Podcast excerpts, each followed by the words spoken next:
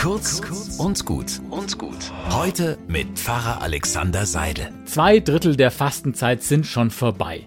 Manchmal würde es mich interessieren, wie viele das, was sie sich beim Fasten vorgenommen haben, auch durchhalten. Haben die Schokoladen- und Alkoholfastenden es bis jetzt durchgezogen? Und sind die, die auf Social Media verzichten wollten, wirklich nicht schwach geworden? Und wenn schon.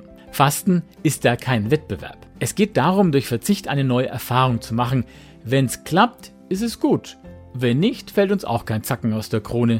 Schon Jesus hat zu seinen Jüngern gesagt, wenn du fastest, dann mach das für dich selber, nicht um von anderen dafür bewundert zu werden. Zieh kein Leidensgesicht auf, damit dich jeder bemitleidet, sondern mach dich schick wie immer, damit es gar nicht auffällt, dass etwas anders ist. Das heißt ja auch, dass es nicht schlimm ist, wenn man beim Fasten an einem Wochenende mal seine Vorsätze beiseite gelassen hat. Man kann am Montag ja gleich wieder weitermachen mit dem Fasten.